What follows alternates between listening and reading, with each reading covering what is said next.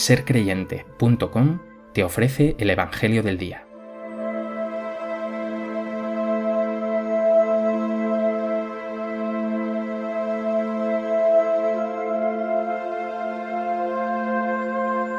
Del Evangelio de Lucas.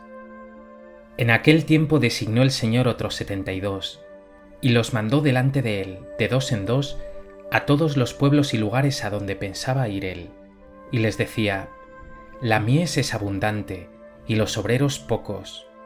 Rogad pues al dueño de la mies que envíe obreros a su mies. Poneos en camino, mirad que os envío como corderos en medio de lobos.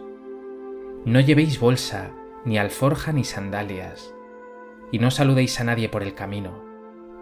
Cuando entréis en una casa, decid primero, paz a esta casa. Y si allí hay gente de paz, descansará sobre ellos vuestra paz si no, volverá a vosotros.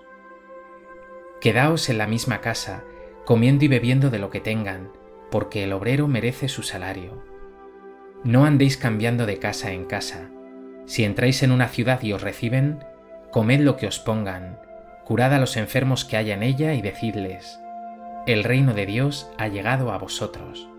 Pero si entráis en una ciudad y no os reciben, saliendo a sus plazas decid, hasta el polvo de vuestra ciudad que se nos ha pegado a los pies, nos lo sacudimos sobre vosotros. De todos modos, sabed que el reino de Dios ha llegado. Os digo que aquel día será más llevadero para Sodoma que para esa ciudad.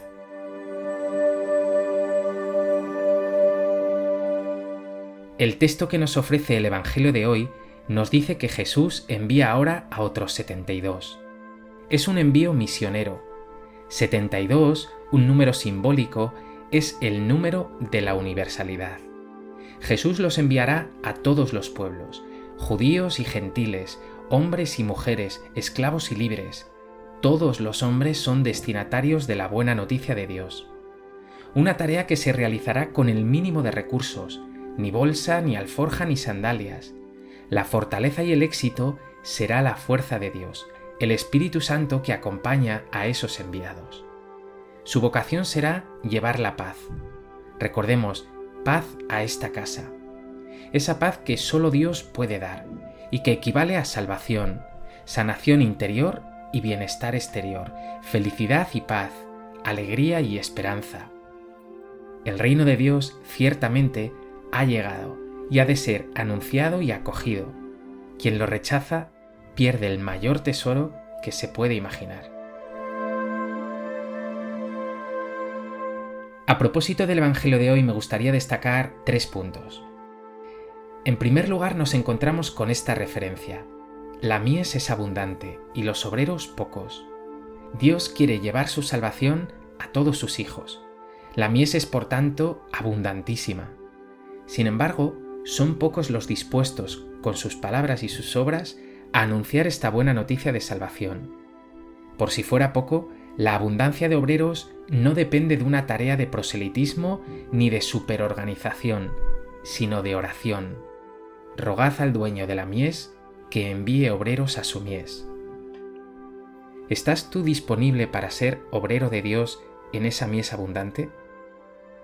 ¿Oras para que el Señor siga suscitando corazones generosos para servirle? Es cierto que importa mucho pedir al Señor que suscite vocaciones sacerdotales y a la vida religiosa. Pero este texto no incluye únicamente esta vocación más radical. Hoy no pidas a Dios que envíe a otros, pídele que te envíe a ti. Dile que estás disponible para servirle. Dile, Señor, soy poca cosa, soy débil, tengo dudas, pero envíame a mí. Hazme testigo de tu bondad y de tu amor para todos aquellos que me rodean. En segundo lugar, quiero centrarme en esta expresión. Poneos en camino. Ya lo hemos dicho en otras ocasiones, no vale instalarse ni acomodarse. El texto también dice, no saludéis a nadie por el camino. Qué fácil es entretenerse en otras obligaciones y olvidar que somos, en primer lugar, enviados de Dios. El trabajo, nuestros quehaceres más cotidianos, el día a día, todo ello nos impide acoger esta llamada de Dios y, en definitiva, nos entretiene. ¿No te sientes un poco parado o acomodado? ¿Qué cosas te tienen entretenido? ¿Qué te impide ponerte definitivamente en camino? ¿Qué decisiones puedes tomar para salir de esa rutina que te detiene? En tercer lugar, tenemos una expresión sorprendente. Os envío como corderos en medio de lobos. La tarea misionera, dar testimonio de Dios en un mundo como este, es una tarea ardua, sacrificada, incluso agotadora. Una sociedad como la nuestra, superficial, que propugna la banalidad, que premia la incoherencia, no tolera fácilmente el mensaje del Evangelio, un mensaje de autenticidad, de profundidad, de austeridad y de servicio. Sin embargo, esta realidad que nos rodea, tan agresiva con el anuncio cristiano, está diciéndonos a la vez que hoy, más que nunca, necesita de esa alegría, de ese amor y de esa esperanza que solo Dios puede darnos. ¿Estás dispuesto a asumir con todas las consecuencias este anuncio de Cristo Jesús en medio de esta jauría, en medio de una manada de lobos? Recuerda hoy, una vez más, que el Señor te ha escogido a ti para ser testigo suyo. Pídele que te dé fuerzas para asumir el reto. Sal de tus comodidades y rutinas para hacer hueco a esta llamada fascinante y también exigente porque ser testigo de Dios es la vocación más bella que puede existir.